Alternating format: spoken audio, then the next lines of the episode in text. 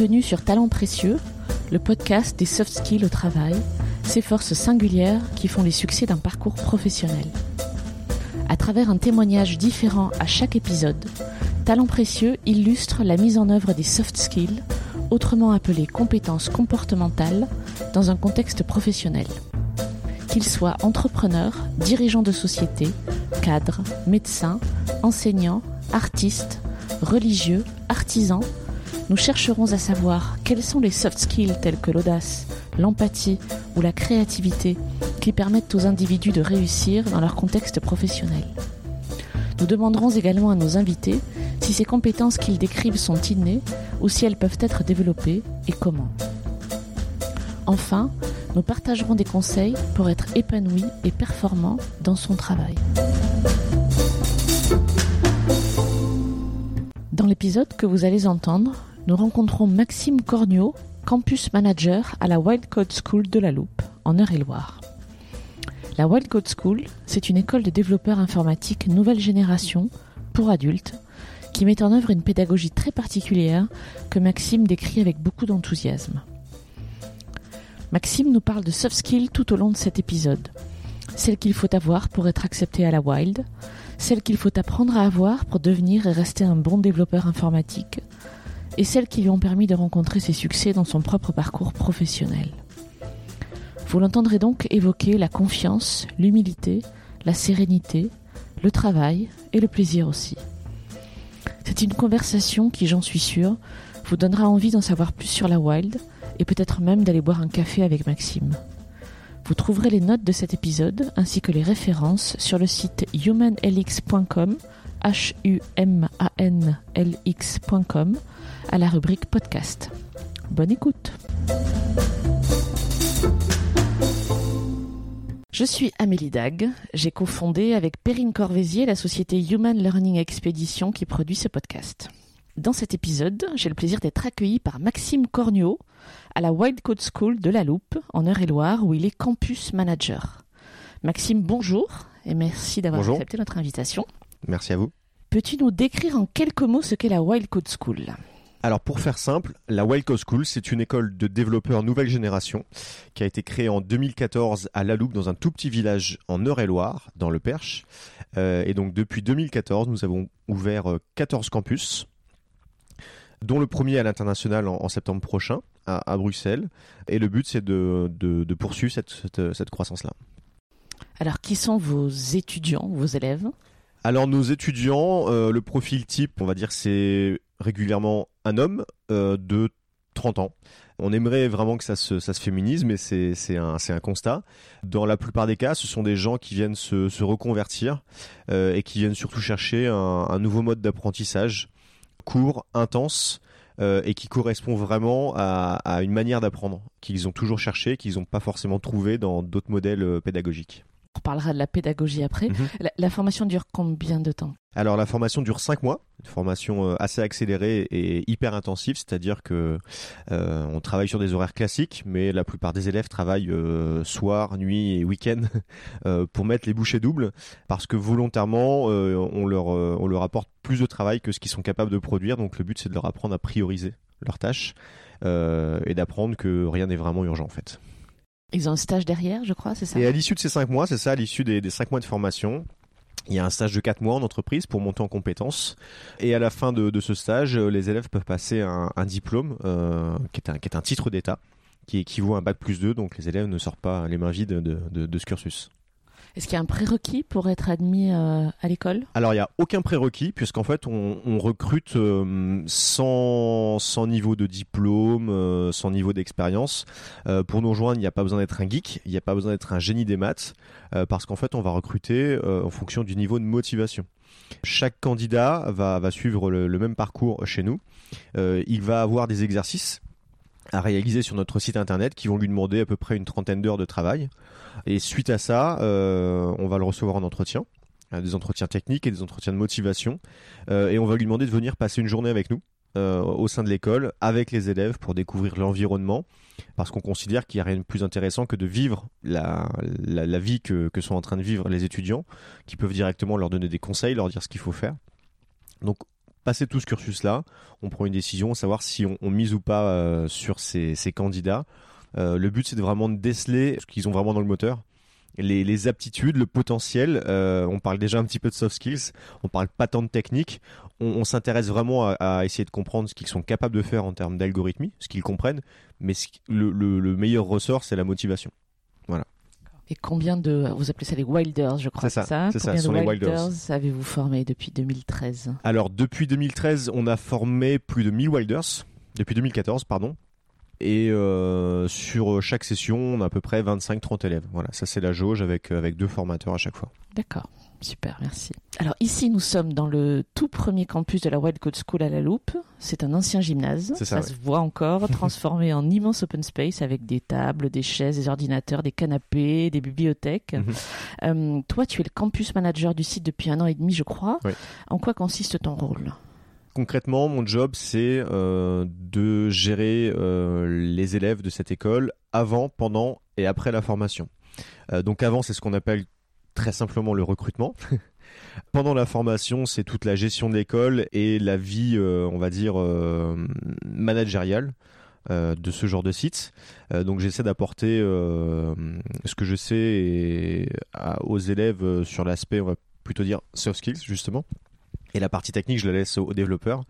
Et après la formation, c'est ce qu'on appelle euh, l'insertion professionnelle. Donc c'est euh, comment on met euh, notre réseau à disposition pour permettre aux élèves de trouver un stage, de trouver une entreprise. et de continuer à, recruter aussi des intervenants ponctuels à l'école. chaque jeudi matin, on organise des masterclass par exemple, qui sont des interventions ponctuelles d'intervenants sur différents sujets. donc ça, par exemple, c'est mon rôle d'aller chercher ces intervenants. Euh, avant de rejoindre l'équipe de la Wild, tu travaillais au conseil départemental de Réloir, mhm.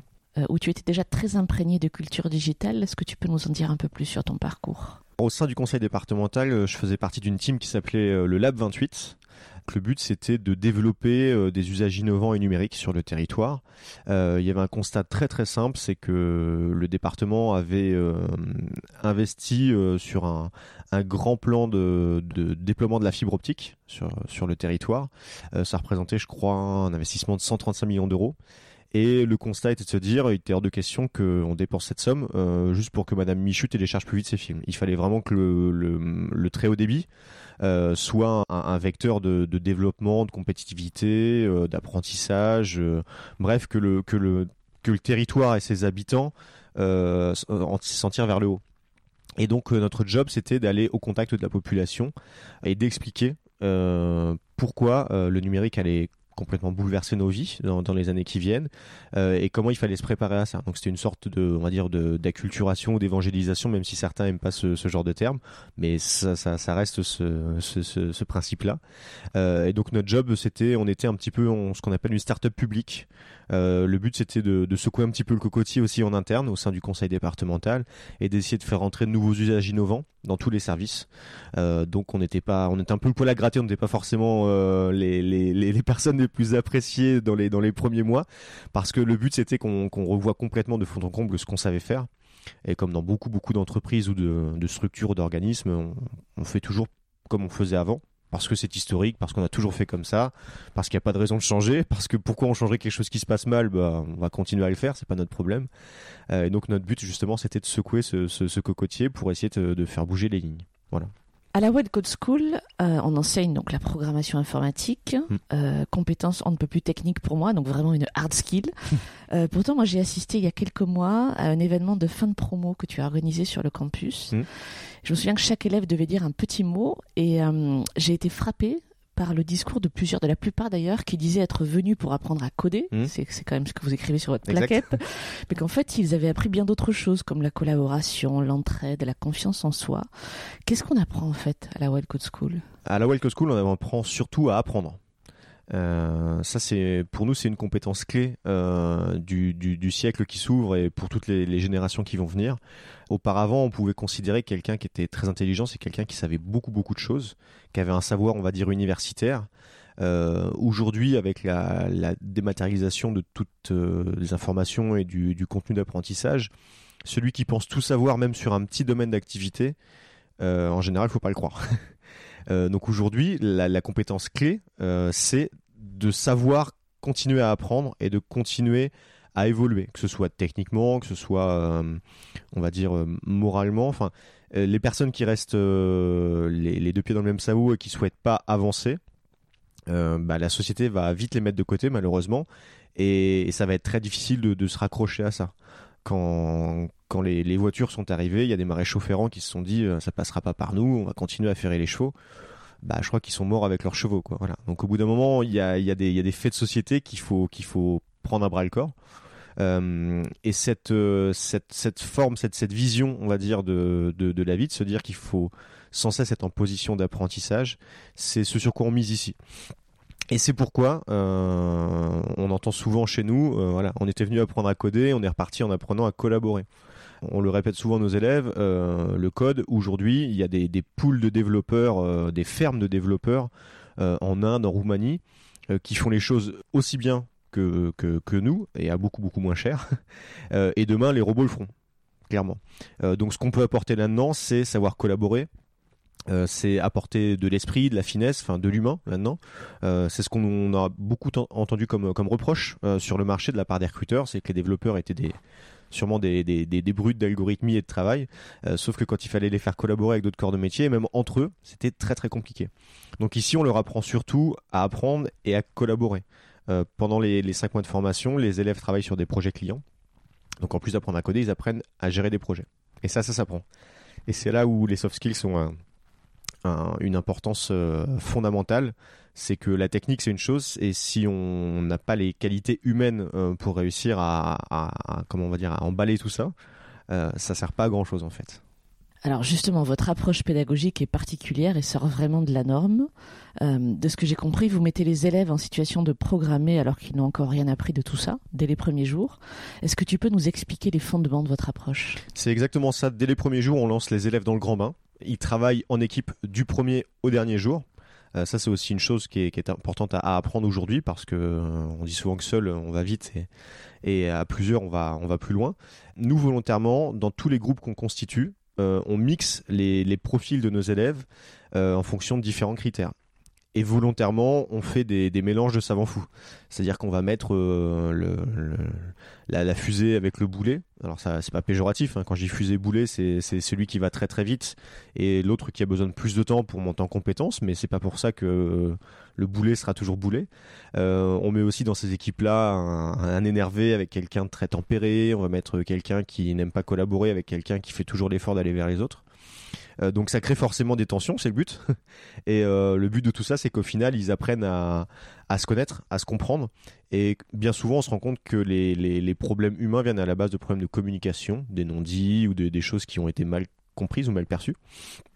Euh, et donc c'est là où toutes ces qualités-là comportementales se développent, apprendre à comprendre l'autre, apprendre à avoir l'humilité intellectuelle de se dire ce que je sais c'est que je ne sais pas, c'est que l'autre va me l'apprendre.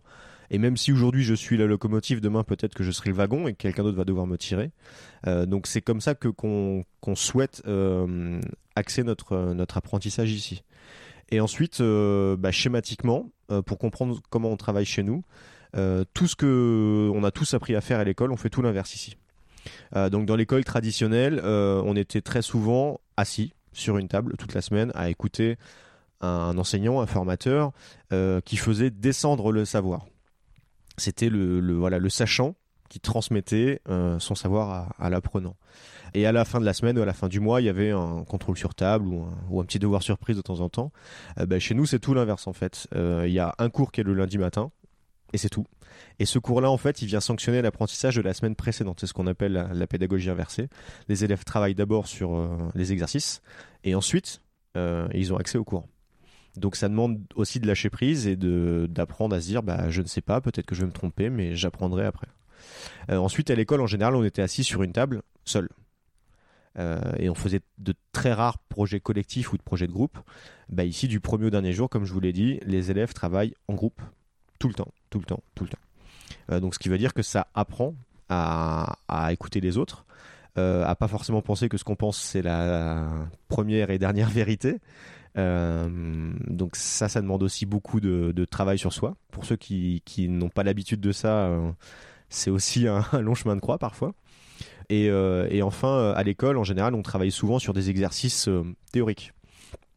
Euh, donc c'est bah, c'est l'exercice mathématique de Michel qui est dans son bain. Euh, il y a un petit trou dans la baignoire, euh, donc il y a 30 litres d'eau dans la baignoire. On se demande, il y a un trou de, de 2 cm de diamètre et il faut savoir à quelle heure Michel va se retrouver à poil dans sa baignoire.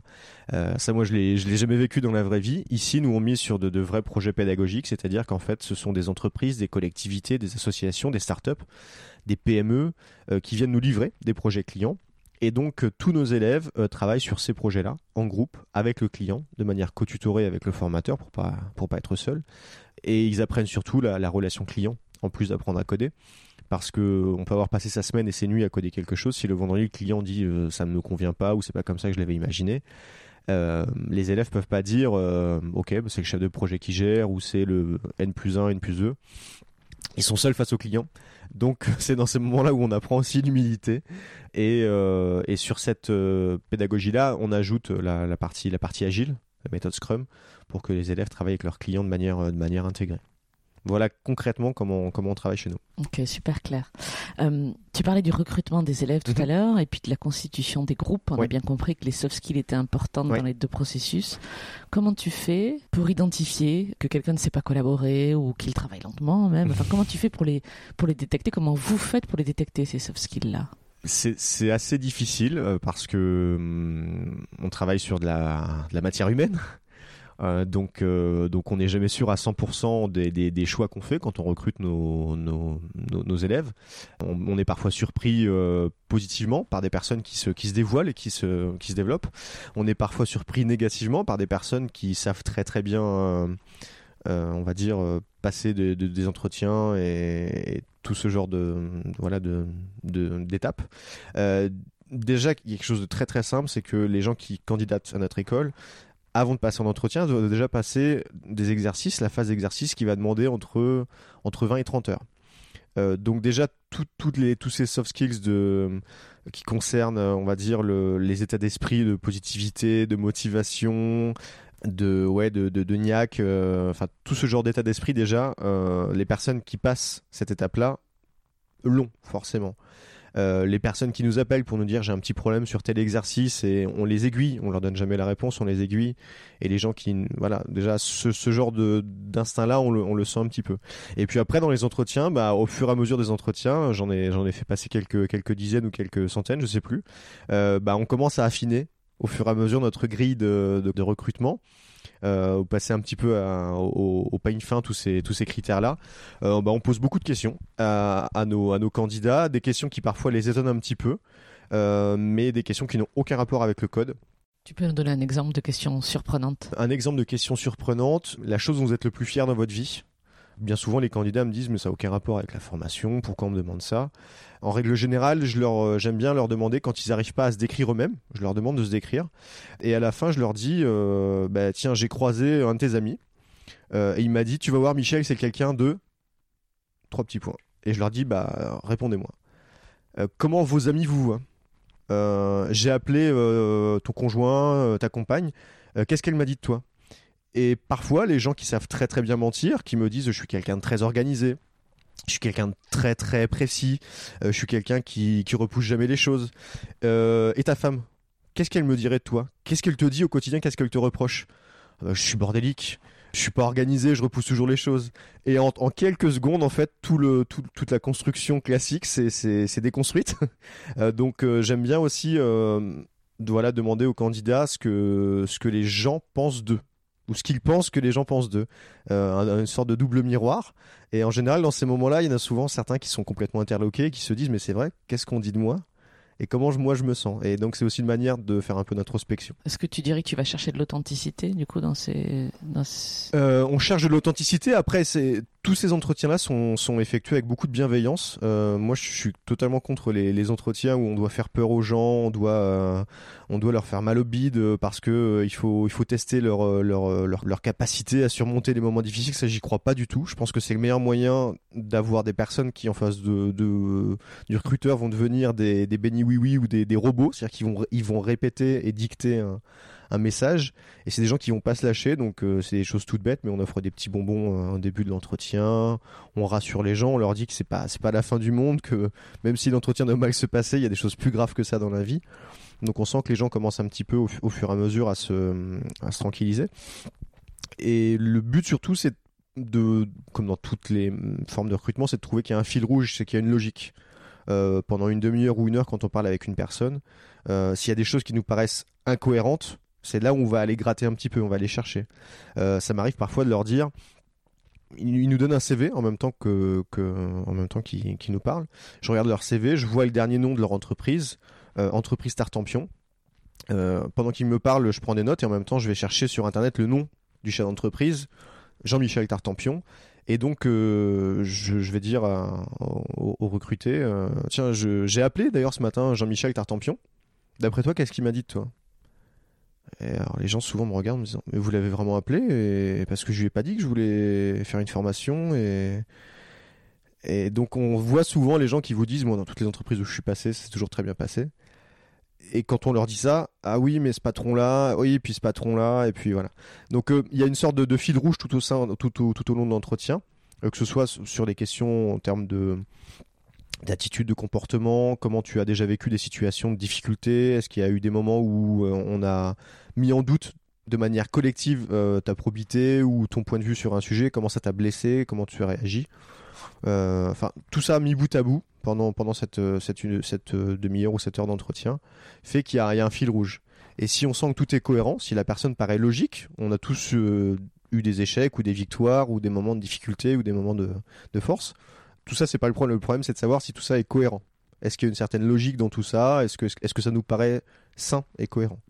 Et voilà. Et le but ultime, c'est de se dire est-ce que potentiellement, il aura le cran de suivre ces cinq mois pour travailler durement? Est-ce que vous leur faites passer les entretiens en chaussettes aussi? Euh, Oui, alors ici on travaille sans chaussures à l'école. On considère que quand les, pieds sont libres, l'esprit aussi. D'ailleurs, je suis, je suis pieds nus. C'est l'inconvénient du podcast, il n'y a pas l'image, mais là nous sommes pieds nus, effectivement. Euh, et c'est vrai que c'est une première manière un petit peu de, de casser les habitudes quand on rentre dans cette école, c'est de se déchausser. Donc tout le monde est, on va dire, à, la même enseigne. Euh, c'est une manière aussi de, de montrer un état d'esprit aussi familial. On est sur des, des petites promos de 25, 30, 35 élèves, pas plus.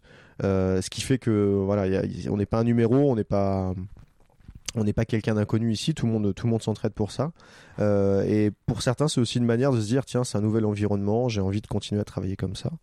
Et dans beaucoup de cas, en fait, nos anciens élèves euh, emmènent cette habitude dans leur entreprise. Euh, donc quelques années après, on, apprend que dans certains open space, euh, les gens sont, en chaussettes ou en chaussons parce qu'il y a un, ancien wilder qui est passé par là. Ça, c'est assez drôle. C'est un signe de reconnaissance. Si vous voyez des gens sans, chaussures dans, votre open space, vous le saurez. Tu as suivi trois promotions, je crois, sur le campus de la Loupe. Mhm. Euh, tu as vu donc plusieurs dizaines d'élèves évoluer. Quelles compétences faut-il pour devenir et surtout pour rester un bon développeur informatique? Alors il y a des, des, attitudes que je remarque euh, chez tous les bons développeurs qui durent. Euh, c'est beaucoup de sérénité, surtout parce que le code c'est un c'est un, puits de, de, potentiel énervement euh, sans fin. Donc beaucoup de sérénité, beaucoup de recul sur les choses. C'est-à-dire c'est que du code et on va y arriver et on y arrive toujours. Euh, parce que bien souvent le problème il n'est pas énorme mais il est caché quelque part. Beaucoup de curiosité. Ça a aussi un petit peu attrait à tout ce qui concerne la, culture générale ou la culture personnelle. Euh, mais même chez les gens qui n'ont pas eu la chance d'avoir euh, d'avoir des, apports riches en termes de, culture dans leur parcours précédent. là, on voit que c'est toujours des gens qui s'intéressent à ce qui se passe ailleurs, qui regardent intelligemment ce qui se fait à côté. L'humilité, c'est juste indispensable. Euh, je vois encore des développeurs de très très haut niveau bloqués sur certaines choses et appeler euh, les amis, appeler ou euh, aller dormir et revenir le lendemain et ça se passe mieux. Donc faut faut être très très humble parce que les, technologies changent à peu près tous les tous les six mois. Il y a un nouveau framework qui arrive sur le marché. donc celui qui pense tout savoir, c'est complètement faux. Ou alors s'il sait tout, ça veut dire que il a passé dix ans sur un sur une techno et donc elle n'existe plus. elle est plus ou en tout cas elle est plus d'actualité sur le marché. Euh, donc euh, voilà, ça c'est des traits communs. Si je devais brosser un, portrait robot en termes d'attitude de, et de comportement euh, de tous les bons développeurs que je vois autour de moi, c'est ça, c'est du calme, de la, et de la persévérance, de l'humilité, de la curiosité. C'est déjà très important. Ah, et puis poursuivre cette formation et pour devenir un bon développeur confirmé, euh, la passion, ça reste indispensable. C'est quand même des métiers qui sont très très prenants. Euh, qui demandent beaucoup beaucoup d'attention, de, réflexion, qui vous quittent jamais. Euh, des technologies qui changent très régulièrement, donc celui qui est pas passionné, en fait, il va vite se retrouver sur le, sur le, sur le côté. Donc c'est en ça qu'on a vu certains, certains élèves chez nous qui n'étaient pas à la base des développeurs, parce qu'ils venaient là pour l'apprendre, et qui avaient cette passion autour de tout ça, et qui sont encore aujourd'hui de très bons développeurs parce qu'ils sont passionnés, tout simplement. Mais ça, je pense que c'est sans doute valable dans la plupart des métiers. Le jour où on commence plus à, à regarder ce que fait le concurrent ou ce que fait une autre marque ou se dire euh, tiens même le soir ou le week-end tiens comment ça a été fait ça je le ferai bien au boulot ou je l'importerai bien dans ma boîte le jour où on commence à perdre ça c'est que la passion commence à s'en aller je pense ces compétences que tu viens de décrire est-ce qu'elles sont innées ou est-ce que tu penses qu'elles peuvent être développées la curiosité l'humilité etc pour certains c'est inné. Euh, certains ont la chance euh, soit d'être nés avec ça, soit d'avoir euh, eu une éducation qui a fait que très très tôt dans leur enfance, on leur a, on leur a fait comprendre que ces valeurs-là étaient importantes, donc ils les ont développées naturellement, je pense. pour d'autres, c'est pas du tout inné, et, et c'est, un combat quotidien. c'est très difficile de demander à quelqu'un qui est très nerveux de se calmer, quelqu'un qui a ça dans, le, dans ses gènes et qui, toute sa vie sera branchés sur 10 000 volts, on en connaît tous, euh, ces gens-là, c'est très difficile de leur demander de se calmer. Euh, mais moi-même, j'étais comme ça. J'étais un enfant un peu hyperactif euh, et très chiant. Et j'ai vécu une jeunesse où j'allais un peu à 10 000 à l'heure dans tout ce que je faisais et je m'embêtais très très vite. j'ai appris à me calmer, donc il y a des choses qui s'apprennent. la chance qu'on a ici, c'est que quand on est 25-30, quand on voit ceux qui réussissent, les locomotives dans la promotion, on leur dit regardez-les, regardez-les faire, regardez-les travailler c'est pas pour ça qu'il faut copier.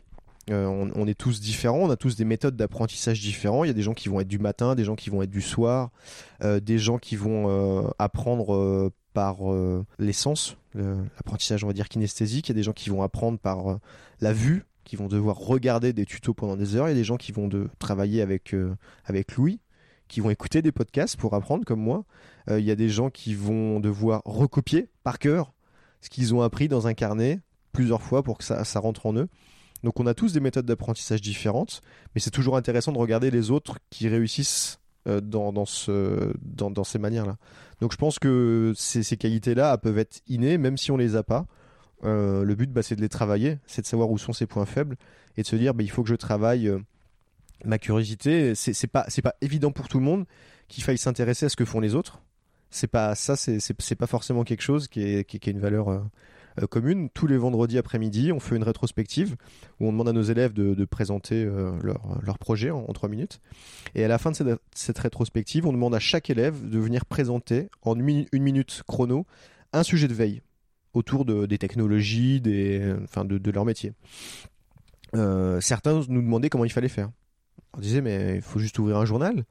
Euh, consulter un petit peu la presse, regarder des blogs, euh, aller sur les réseaux sociaux, regarder ce qui se passe dans votre secteur d'activité. Est-ce qu'il y a une actu cette semaine qui vous a marqué et que vous avez envie de partager à quelqu'un? Bah, Quand vous faites ça x 30 tous les vendredis après-midi, euh, la masse de partage d'informations et de connaissances, elle est, elle est démultipliée. C'est assez, assez époustouflant. Et les gens apprennent ça. Donc je pense que on a tous en nous un petit peu cette, cette, ces, qualités-là. Euh, après, il faut juste plus ou moins les, développer. Mais je le dis souvent à certains, à certains élèves qui nous disent mais il y a une masse de choses à apprendre, euh, j'y arriverai jamais, le code c'est infini. Euh, je leur dis mais on a tous une passion. Il y a des gens qui vont être passionnés de, de football, d'autres qui vont être passionnés d'art, d'autres qui vont être passionnés de nature. Et je leur dis s'il fallait aujourd'hui que vous repartiez de zéro sur vos connaissances en art, en football, en nature, rendez-vous compte tout le temps qu'il faudrait pour se dire euh, là, j'ai 5 mois pour apprendre tous les noms de tous les footballeurs de l'équipe de France depuis qu'elle existe, tous les noms de tous les arbres de la nature, euh, tous les noms des plus grands peintres ou des plus grands artistes, c'est impossible.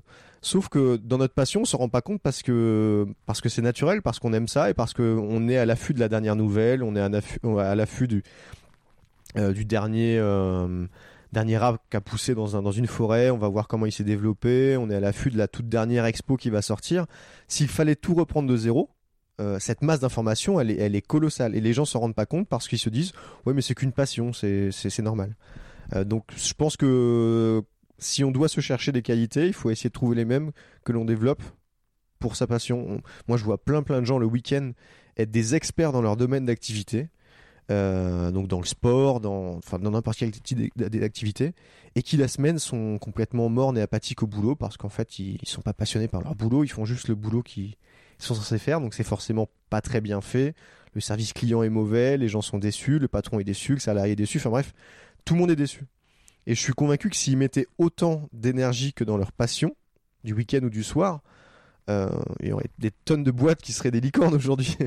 Euh, donc, donc voilà, je pense que quand on se dit j'en suis pas capable ou j'ai pas ces qualités là, se dire bah comment je fais moi au quotidien pour faire pour vivre avec ma passion et juste les transposer. Ça c'est un bon exemple.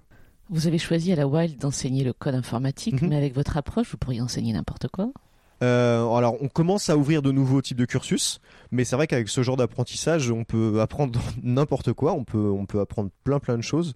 Euh, le code, ça reste de l'algorithmie et de la logique. Hein. C'est, ça, ça s'apprend pas forcément que dans les écoles. Ça peut s'apprendre aussi en, travaillant seul. Euh, la plupart des élèves qui viennent chez nous nous disent j'ai l'impression d'avoir atteint un, un, une sorte de plafond de verre avec les tutos, avec ce qu'on apprend en ligne. Maintenant, j'ai besoin de passer un cap et d'apprendre avec d'autres et d'apprendre grâce aux autres. Donc c'est pour ça que l'école est, là. Euh, mais c'est clair qu'avec ce genre d'approche, euh, tout type de métier pourrait être, euh, pour être enseigné. D'ailleurs, je je comprends toujours pas pourquoi on continue à faire apprendre certains métiers aux, jeunes et aux moins jeunes avec des techniques ancestrales où on doit écouter pendant des semaines et des semaines et reproduire. on a tous eu sur les bancs de l'école autour de nous des, des, amis ou même pas des amis, je veux dire des camarades de classe qu'on appelait les cancres. Euh, on les voyait euh, s'embêter infiniment au fond de la salle. Euh, en plus, là, en général, il y avait un rapport de tension avec les, formateurs, avec les enseignants, ce qui fait que c'était très compliqué. On leur disait de toute façon, t'es nul, tu comprends rien, tu feras rien de ta vie. et ces gens-là, très souvent, on les retrouve autour de nous, artisans, commerçants. Enfin, ce sont des gens qui se sont montés eux-mêmes avec une petite boutique et petit à petit qui ont grandi qui aujourd'hui ont 20 à 25 salariés, savent très très bien gérer leur entreprise, font du super business avec une super relation client. Quand je vois des artisans travailler, ils ont de l'ordre dans les mains. Il y a des gens qu'on a, qu'on a contraints d'aller à l'école parce qu'il fallait pas être artisan, parce qu'il fallait pas faire d'apprentissage. C'était juste leur voix à ce moment-là. Ils étaient pas mûrs peut-être pour être euh, assis sur les bancs de l'école à écouter. Peut-être qu'ils s'en sont mordus les doigts plus tard, mais c'est pas ça qui les a empêchés de bien gérer leur vie, de bien gérer leur, leur business. Donc euh, je pense qu'il faudrait peut-être un peu plus écouter euh, ce que les gens ont envie de faire, tout simplement, et pas forcément euh, emmener tout le monde dans des, voies de garage. ça reste des grands poncifs et des yaka faucons, mais, euh, mais c'est vrai que n'importe quel métier pourrait être transformé avec d'autres méthodes d'apprentissage, je pense. J'aimerais maintenant qu'on s'intéresse aux soft skills qui te sont nécessaires à toi mhm. dans le bon exercice de ta mission de tes missions. Pour ça, j'aimerais que tu nous décrives le premier de tes succès professionnels qui te vient à l'esprit, à la Wild Wire d'ailleurs. Euh, mon premier succès professionnel, euh, bah, ça a été d'être engagé dans mon tout premier boulot. Je sortais d'une formation en communication. Euh, j'étais en stage dans un, dans un club de foot professionnel. Et j'allais finir mon stage et il fallait que je trouve un, boulot. je voulais poursuivre mes études. Et mes parents m'ont dit, euh, ça commence à être très très chaud au niveau financier, donc euh, donc faut, faut aller bosser. Donc je suis allé bosser en me disant, je vais mettre un petit peu d'argent de côté euh, pendant ces, ces, quelques années, puis je repartirai faire Sciences Po, ce genre d'école. puis je suis jamais retourné parce que j'ai appris beaucoup de choses sur le tas qui ont été très utiles. et j'ai candidaté dans, dans plein plein de boîtes et j'ai été reçu par quelqu'un qui s'appelle Thomas Fluzin, qui était le directeur de la communication de la ville de Blois à l'époque, qui m'a reçu euh, jeune étudiant sans expérience euh, un samedi après-midi dans un bar. C'était une expérience assez particulière de recrutement. Et euh, il pleuvait des cordes et il s'est ramené tout tranquillement. Il m'a écouté, il a, regardé ce que je valais. Si je devais analyser ça aujourd'hui, je me dirais qu'il a dû juste faire un, petit pari sur le, profil humain parce que professionnellement je valais rien. Je sortais d'école, j'avais jamais rien fait de ma vie. Euh, donc euh, on pouvait pas dire que je savais gérer un projet, j'avais géré un budget, j'avais géré des équipes, c'était faux. Euh, et il n'y a pas très très longtemps, j'ai fait un petit post sur LinkedIn pour rappeler tous les, tous les gens qui m'avaient aidé dans la vie. Et donc Thomas, ce, premier, et, et j'en serai toujours reconnaissant parce que c'est lui qui, qui, a, qui a lancé ma voix. Et donc moi, à mon tour, j'essaie de temps en temps bah, d'aider des personnes qui, sont qui sont à ce niveau-là. Euh, donc euh, dans le recrutement, je pense que c'est une manière euh, où il faut un petit peu réfléchir quand on va chercher des gens, des juniors, on va dire, dans, dans chacun boulot. faut pas oublier quel profil on avait quand on était étudiant. On n'était pas très très mature, on n'était pas très très bon, on savait pas faire grand chose. Et pourtant, ça nous paraissait naturel d'être recruté. Euh, bah, je pense que dans chaque recrutement, faut pas oublier l'étudiant qu'on était, ou le junior qu'on était, ou le chômeur qu'on était. Euh, parce que à tout moment on peut devenir euh, ce genre de, de personne-là, on peut recommencer de zéro. donc ça c'était, je pense, mon premier succès professionnel, c'était juste d'être recruté, tout simplement sur la base de rien, parce que je savais, j'avais jamais bossé. Donc c'était mon, je pense, mon tout premier succès, c'était bah, de commencer, voilà. Alors revenons à ce samedi après-midi pluvieux dans un bar. comment as-tu fait pour le convaincre, Thomas? Euh, alors j'ai pas beaucoup de souvenirs de ça, mais je pense que comme dans beaucoup de hum, moments de ma vie, j'ai été euh, très positif.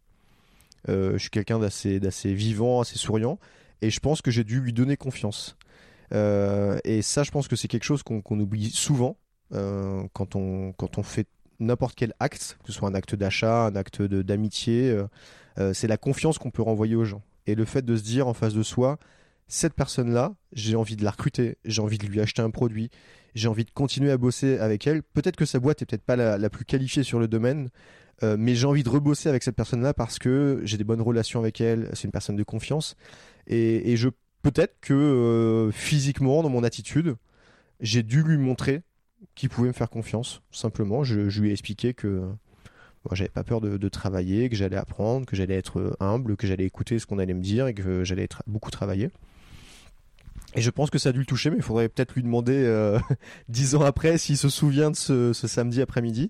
Euh, c'est un conseil que je donne à beaucoup de jeunes qui, qui, qui, tournent autour de moi. C'est de leur dire quand vous allez en entretien, euh, il faut surtout pas s'amoindrir ou se, se rapetisser. Il faut juste essayer de donner confiance à la personne qui est en face de vous. Évidemment que quand on recrute un junior, on sait très bien qu'il ne sait pas faire ce que c'est faire un senior.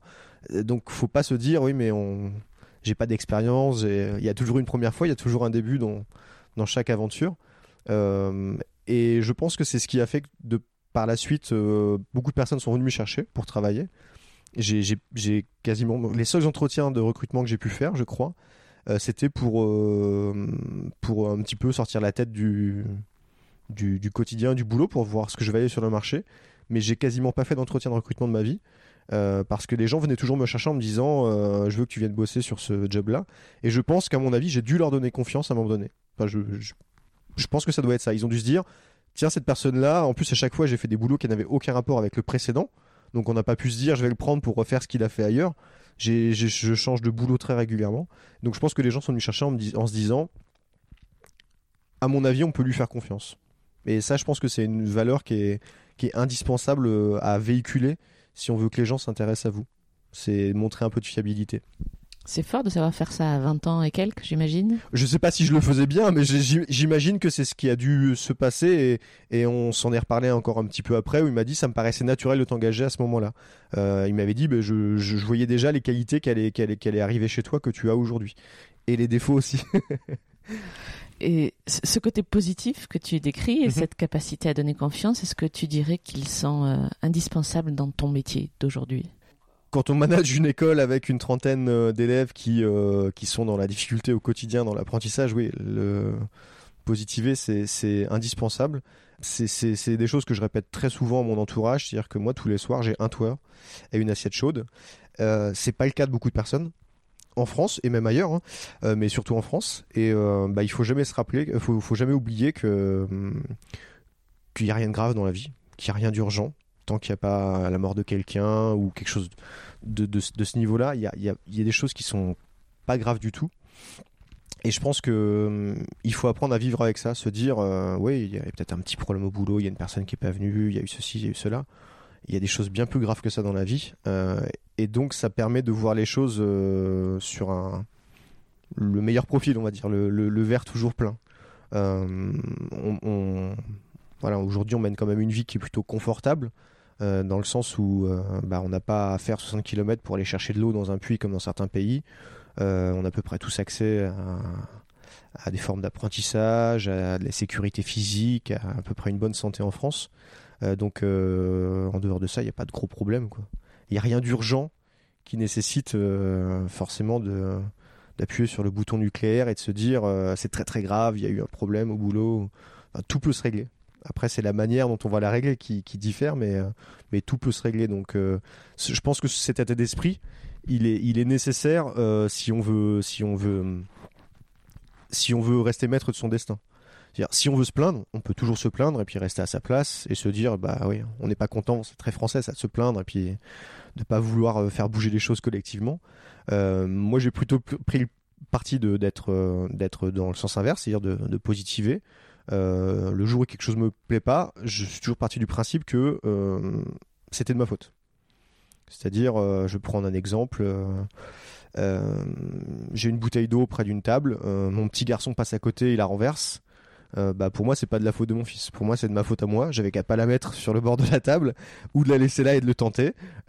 C'est pas de sa faute à lui. Donc ce qui veut dire que dans plein plein de cas on se rend compte qu'on se plaint tout le temps. C'est de la faute des autres c'est toujours de la faute du petit truc qui va pas c'est de la faute du gendarme qui nous a flashé. Bah non, c'est de la faute du conducteur, ce qui conduisait trop vite. Alors c'est très très énervant sur le moment, mais c'est pas de la faute du gendarme, il faisait juste son boulot.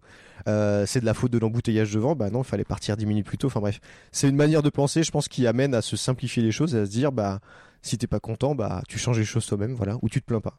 C'est un des premiers trucs que, m'a dit euh, Anna Stepanov, la fondatrice de l'école, quand quand elle m'a recruté. Euh, elle m'a dit, euh, il y a peut-être des choses qui vont te plaire dans ce qu'on fait, il y a peut-être des choses qui vont pas te plaire. Euh, ce sera pas la peine de venir nous voir en nous disant euh, ça, ça marche pas. Si tu viens nous voir pour nous dire que quelque chose marche pas, il faut que tu amènes la solution qui va avec pour que je t'écoute. Me dit sinon, je t'écouterai pas. Et bah ça amène à beaucoup plus réfléchir et à beaucoup moins se plaindre et à se dire bah est-ce que je peux changer les choses ou pas à mon échelle ou est-ce que collectivement on peut faire un, un, effort ensemble pour changer les choses? mais sinon, bah, c'est pas la peine de se plaindre. Voilà. On a beaucoup parlé de soft skills pendant cette conversation mhm. et on a bien compris que c'était important dans le, dans, le processus pédagogique de l'école. Euh, quelle est ta définition des soft skills à toi? Hum, Ma définition des soft skills, euh, on va parler de, de, qualité comportementale. Euh, et j'ai presque envie de dire que pour moi, c'est au-dessus de tout. C'est-à-dire que avec certaines qualités, on peut faire ce qu'on veut dans la vie que ce soit dans sa vie perso, sa vie, sa vie professionnelle. Et je pense que là-dessus, il n'y a pas déterminisme. On n'est pas, on n'est pas né boulanger, on n'est pas né, euh, euh, on n'est pas né euh, développeur, on n'est pas, enfin, on n'est pas né en sachant marcher. On a tous fait des milliers de pas pour apprendre à, marcher. moi, j'ai un petit bébé d'un an là qui, est en train de marcher. il se prend des pelles tous les jours. Ben, il se plaint, enfin, il se plaint pas. Il pousse sur ses mains, il se remet debout, il se prend un mur, euh, ça lui plaît pas. Au bout d'un moment, il en a marre, bah, il s'assoit un petit peu pour se reposer sur ses fesses, ou il fait du quatre pattes. Euh, donc tout ça, ça veut dire que hum, on n'est pas né pour faire un métier particulier. Le boulanger, il est pas né avec des, mains plus froides ou qui ont plus de facilité pour prendre des choses chaudes. Il a juste appris à le faire et peut-être que sa sensibilité s'est développée au fur et à mesure. Euh, mais en ça, je veux dire que si on a des qualités comportementale suffisante, euh, tout est possible devant soi. Après, c'est juste euh, de l'apprentissage. comme on a appris à faire des milliers de pas pour marcher, rien n'est rien n'est impossible. Donc ces qualités-là, pour moi, elles sont elles sont fondamentales. Et on voit très bien hein, les personnes qui, sont parties de rien, qui sont parties de zéro, qui n'ont pas eu de diplôme, qui n'ont pas eu la chance d'avoir un entourage qui leur a permis d'avoir euh, soit des connaissances, soit des hautes études, soit un réseau professionnel qui leur a permis d'évoluer très vite. Euh, il y a plein plein de gens qui sont à des très très hauts niveaux euh, qui n'ont pas eu cette chance-là et qui s'en sont très très bien sortis parce que c'est des gens qui avaient la niaque, qui avaient la dalle et qui se sont dit mais si mais je peux le faire. Mais prouvez-moi que c'est pas possible. Mais moi je, m'en fiche de ce qui se dit autour. Je vais y aller, je vais le faire. Euh, c'est des gens qui ont donné confiance dans leur premier créancier, dans leur premier client. c'est des gens qui ont toujours montré de la fiabilité. c'est des gens qui ont toujours apporté du, on va dire un effet grandissant à, leur, euh, à leurs équipes, à, leur, euh, à leurs proches. Il y a des gens comme ça qu'on croise qui sont, qui sont solaires. On se dit, euh, on aimerait passer beaucoup de temps avec eux, à discuter avec eux. bah, ces gens-là, moi, je suis sûr qu'au boulot, il ferait beaucoup de bien à plein d'autres personnes. Il y a un truc tout bête, j'en parlais encore hier soir avec un, avec un ami qui est chef d'entreprise. Ça fait plusieurs fois que je vais faire le plein dans une station essence près de chez moi. Euh, et j'ai rencontré la, la, personne qui, est, qui était à la caisse dans sa, petite guérite, là où il devait faire 45 degrés cet été, ça devait être invivable. Euh, et cette personne-là, elle a un smile de folie. Elle a un très très grand sourire. Même quand elle te prend ta carte, elle sourit, mais tu sens que c'est pas un sourire de je vais te piquer ton argent, c'est un sourire de, de, de remerciement, de gentillesse, alors qu'elle a pas des conditions de travail dont on te rêve, quoi, qui sont faciles, oui. Et je me suis dit, si dans mon business je devais chercher quelqu'un qui ferait du de la vente, de la relation client, j'irais la voir et j'irais lui dire venez tout de suite bosser chez moi, parce que je suis sûr qu'elle serait capable de vendre n'importe quoi, euh, n'importe quel service. Les gens repartiraient en se disant qu'est-ce que c'était agréable. Et moi, je passe 10 secondes à payer mon plein d'essence. C'est pas le meilleur moment de la journée, parce que j'aimerais bien le payer moins cher comme tout le monde. Mais c'est très bête. Mais euh, au moment où j'arrive et que je la vois, je me dis mais c'est agréable de passer à cette caisse. Alors que c'est pas forcément toujours agréable de sortir sa carte bleue. Et, et, elle, et je pense qu'elle elle, c'est naturel. Elle a cet état d'esprit qui fait qu'elle est souriante, qu'elle est, qu'elle est, qu'elle est joviale. euh, et ces gens-là, je pense qu'on pourrait les mettre dans n'importe quelle situation. Ils auraient toujours cet état d'esprit de se dire Ouais, mais la vie est belle et, je remercie les gens et je suis poli et je suis respectueux. Et ça, je pense que ce sont des valeurs euh, humaines pour elles qui sont innées, mais qui sont, qui sont très très fortes et qui remplacent beaucoup beaucoup d'autres choses qu'on n'a pas. Moi, si je pouvais m'éviter de payer euh, 60 euros pour euh, faire le plein euh, toutes les semaines de ma voiture, je le ferais. Euh, mais pendant ces quelques secondes, j'ai oublié ça parce qu'elle a ces qualités-là humaines. Elle transmet ça, donc euh, c'est évidemment euh, indispensable ces qualités. Quel conseil donnerais-tu à une personne qui souhaiterait apprendre à coder? Euh, Qu'elle vienne à la Wildco School. C'est clair. la question amenait la réponse en même temps. wildcoschool.fr, euh, quelle candidate Euh, Non, plus, plus simplement qu'elle soit curieuse, qu'elle s'intéresse à tout ce qui se passe autour d'elle, euh, qu'elle aille se renseigner, qu'elle qu'elle pousse les portes des écoles, des entreprises. Euh, je le dis souvent aux candidats qui viennent chez nous, qui, me- qui me posent la question euh, quelle est la différence entre vous et les autres? Je bah sais pas les autres je travaille pas chez eux mais euh, nous on permet aux candidats de venir passer une journée chez nous Euh, on leur offre le petit déj on leur fait visiter l'école on leur fait visiter les, locaux et on leur permet de rester en, face à face avec les élèves de déjeuner avec eux et je leur dis malgré tout le, discours que moi je peux avoir en tant que manager de l'école ce discours un peu commercial euh, quand vous allez aller voir les élèves ils vont pas vous mentir. Enfin, je leur ai pas mis une petite oreillette et en leur disant ce qu'il faut dire. L'élève qui va vouloir dire du mal de l'école, s'il doit le dire, il le dira.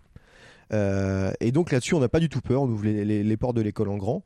Et je le dis souvent aux, gens qui viennent chez nous allez en faire autant ailleurs. Nous, les portes ouvertes, on les fait en semaine quand les élèves sont là. On fait pas les portes ouvertes le samedi matin quand on demande juste aux, aux deux majeurs de promo euh, et puis aux meilleurs profs de rester quand l'école elle est briquée, magnifique. Bah, nous, les élèves arrivent, euh, les candidats, dans des conditions classiques. Ils vivent avec nous euh, le daily stand-up pendant une petite demi-heure. Chacun partage son, sa réussite ou son échec de la veille. Ils partagent le déjeuner avec les élèves. Ils vont voir ce qu'ils font. Et je dis aussi souvent aux élèves, n'oubliez pas que vous avez été candidat à un moment donné, donc que vous avez aimé être aidé par les autres. Donc c'est à vous maintenant de tendre la main aux candidats et de leur dire, bah viens chez nous ou viens pas chez nous pour telle et telle raison. Euh, et donc je pense que le meilleur moyen d'apprendre à, à coder, c'est déjà d'aller voir ce que font les autres et de se renseigner.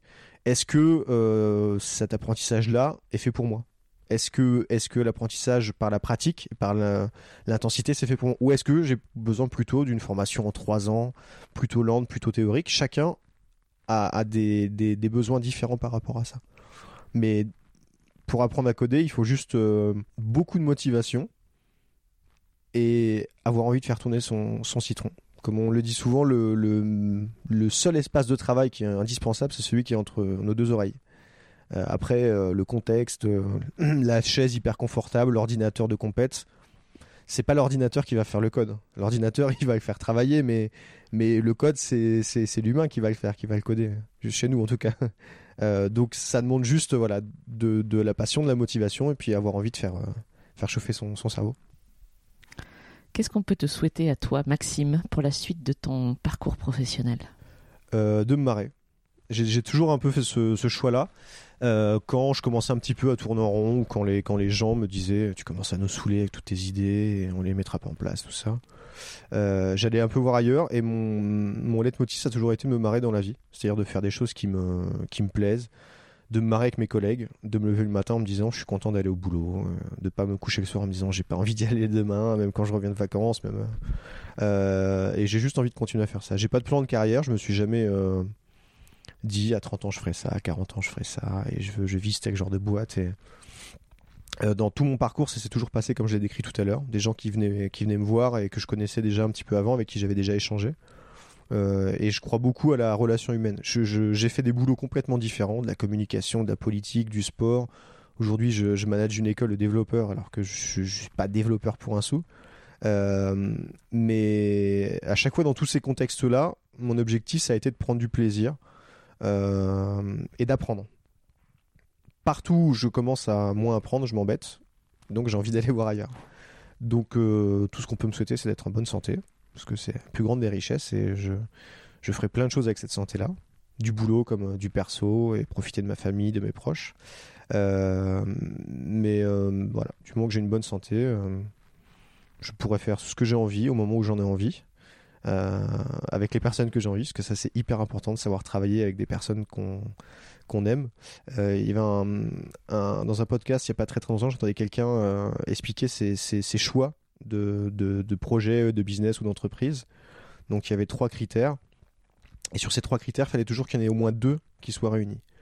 Euh, est-ce que j'ai particulièrement envie de bosser sur ce projet? Est-ce que j'ai particulièrement envie de bosser avec ces gens-là? Ou est-ce que j'ai particulièrement envie de me faire un max de thunes? Voilà. Si deux de ces critères-là sur trois n'étaient pas réunis, il n'y allait pas. C'est-à-dire qu'il a, il a, parfois il a eu sur des projets, et moi ça m'arrivait aussi, des projets où tu, tu fais de l'argent, euh, le projet est hyper intéressant, mais tu bosses avec des gens qui sont particulièrement cons. Euh, donc tu as appris de ça, tu as appris sur ce projet, mais tu t'es dit j'ai pris relativement peu de plaisir parce que les gens étaient pas agréables, parce que les gens étaient pas respectueux, étaient pas polis, euh, et moi ça me convenait pas, j'étais pas dans mon élément. Il y a aussi des projets sur lesquels j'ai bossé qui étaient particulièrement intéressants, avec des gens avec qui je me suis éclaté. J'ai pas gagné beaucoup d'argent, mais j'ai passé des super moments.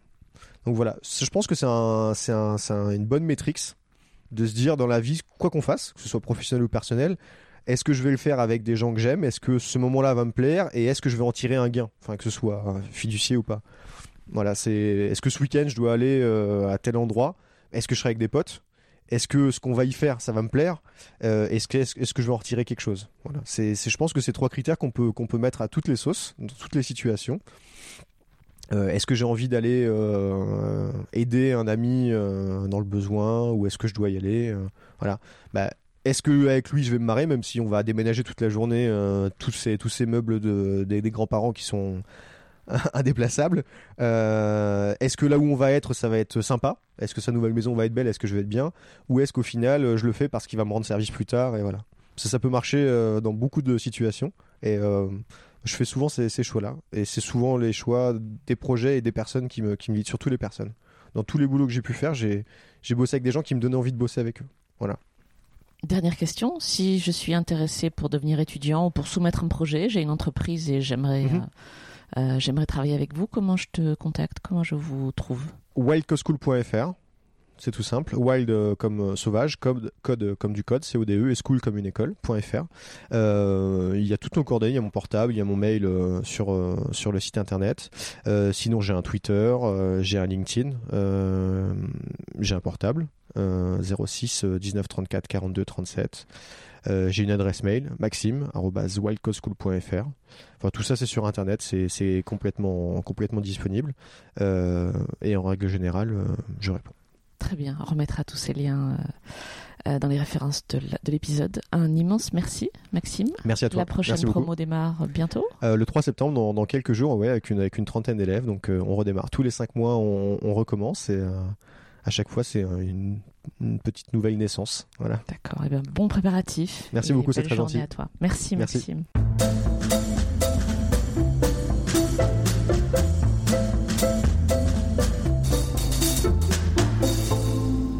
J'espère que vous avez apprécié ce podcast autant que nous avons aimé le préparer et l'enregistrer. Talent précieux vous est proposé par Human Learning Expedition ou HLX. HLX conçoit et met en œuvre des programmes originaux et impactants destinés à révéler et à développer les soft skills des individus pour en faire des acteurs épanouis et performants dans le monde du travail du XXIe siècle.